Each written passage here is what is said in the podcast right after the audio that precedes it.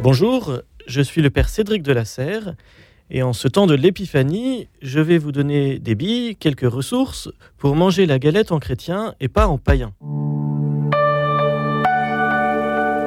Dans notre société, beaucoup de nos contemporains vont, ces jours-ci, manger des galettes, mais ils vont le faire sans tellement savoir euh, ce qu'ils font.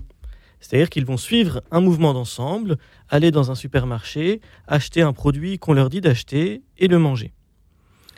Les chrétiens vont voir les choses de manière plus profonde et plus belle en découvrant qu'il y a un sens et un sens beau à manger la galette.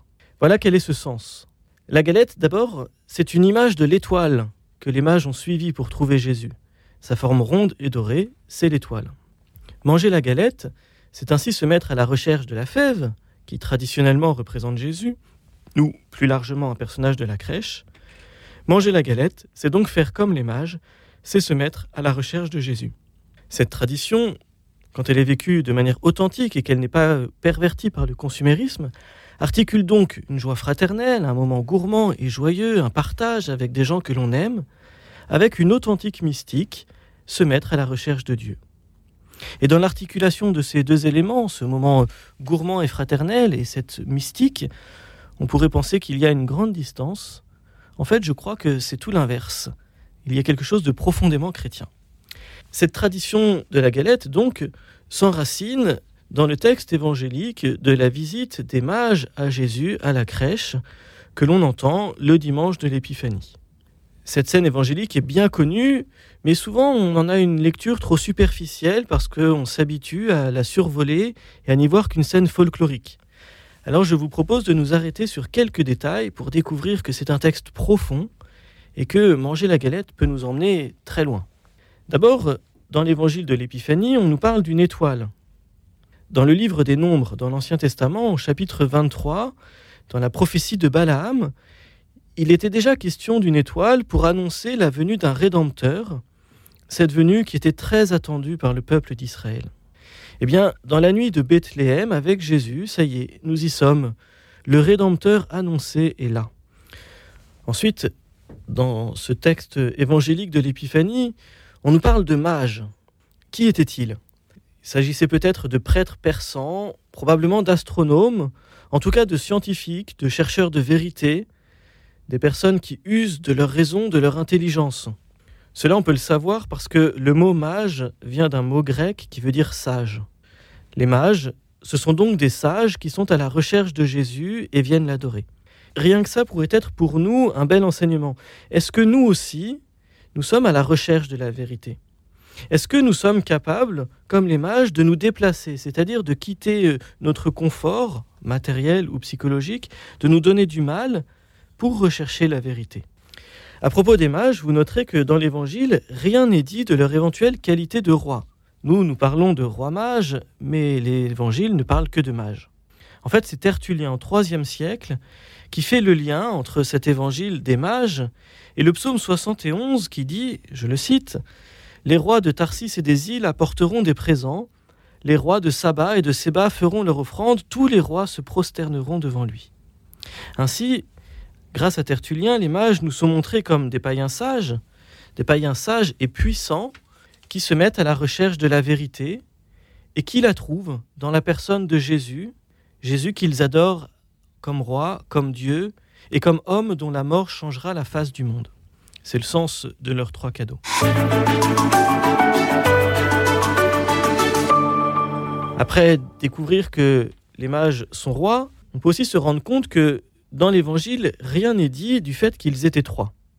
Mais comme ils apportent trois présents, on dit qu'ils étaient trois. D'ailleurs, ce qui est intéressant, c'est que le nombre 3 représente l'ensemble des continents qui étaient connus dans l'Antiquité, à l'époque de la rédaction de cette page d'Évangile, l'Europe, l'Asie, l'Afrique.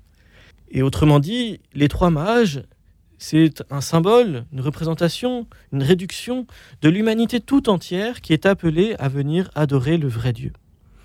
Souvent, on représente les mages avec des traits caractéristiques des Européens, des Africains et des Asiatiques. C'est cela. Le monde entier est invité et convoqué à vocation à venir reconnaître que Jésus-Christ est le seul Dieu à adorer.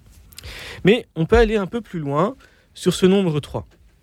C'est Origène qui nous permet de le faire en faisant un parallèle avec une scène que l'on trouve au chapitre 26 du livre de la Genèse, une scène où trois personnages, Abimelech, Aouzat et Picol, viennent rencontrer Isaac dans un épisode de réconciliation après une division et un conflit. Origène nous explique qu'il y a euh, en fait trois principaux chemins de sagesse, c'est-à-dire trois moyens d'accéder à la vérité. Le premier chemin, le premier moyen d'accès à la vérité, c'est la philosophie rationnelle. Et Origène nous dit que Abimelech représente cette philosophie-là. Le second moyen, c'est la philosophie naturelle, et euh, c'est Aouzat qui la représente. Et le troisième moyen, la troisième voie d'accès à la vérité, ce serait la philosophie morale, représentée par Picole. Et Origène nous dit que, en comparant ces trois personnages avec les mages, c'est en fait l'idée que le Christ accueille l'adoration de ses étrangers exactement de la même manière que l'Église accueille toutes les sagesses, toutes les personnes à la recherche de la vérité, et elle la leur présente, cette vérité recherchée.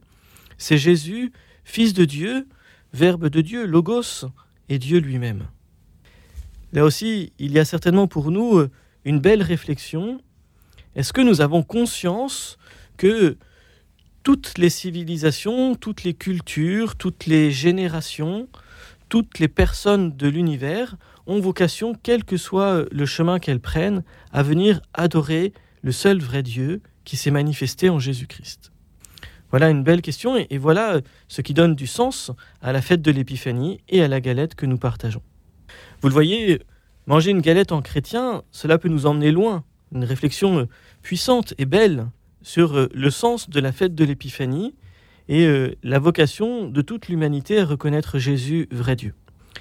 En prenant le chemin des mages, nous sommes nous aussi invités, qui que nous soyons, d'où que nous venions, quelle que soit notre culture, quelle que soit notre religion, nous sommes tous invités à venir adorer le seul vrai Dieu, la seule sagesse véritable, le seul qui répond ultimement à nos questions de sens et qui peut combler notre cœur, c'est Jésus qui est Dieu, Dieu fait homme. En faisant cela, vous voyez, nous sommes bien loin du folklore néo-païen de nos supermarchés. On est dans une démarche finalement beaucoup plus joyeuse, parce que d'une joie enracinée dans quelque chose qui a du sens, une joie beaucoup plus profonde.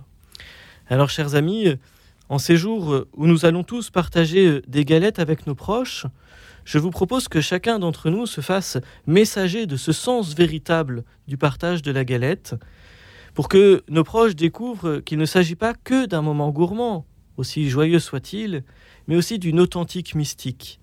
Chacun, en cherchant la fève, signifie qu'il se met à la recherche de Jésus-Christ, la seule véritable sagesse, celui qui vient partager notre vie, le Dieu qui nous aime.